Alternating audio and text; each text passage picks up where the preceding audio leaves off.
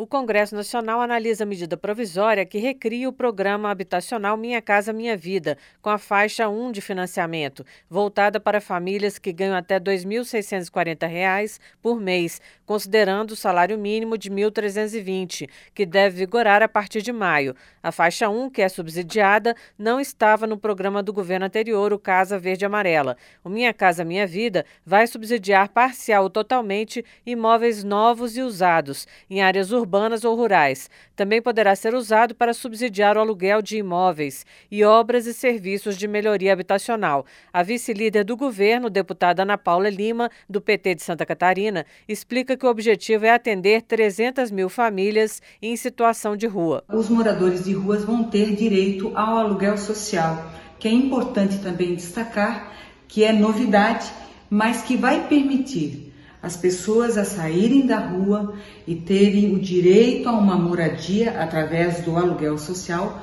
para garantir a subsistência da sua família, a segurança da sua família e a oportunidade também de, num futuro próximo, garantir a sua casa própria. O programa é voltado para residentes em áreas urbanas com renda bruta familiar mensal de até 8 mil reais e famílias de áreas rurais com renda bruta anual de até 96 mil reais. Esse valor não leva em conta benefícios temporários, assistenciais ou previdenciários, como auxílio-doença, seguro-desemprego e o Bolsa Família. O texto dispensa de contrapartidas financeiras quem recebe benefício de prestação continuada ou Bolsa Família. A medida provisória ainda estabelece que os projetos do Minha Casa Minha Vida devem levar em consideração aspectos de acessibilidade e sustentabilidade.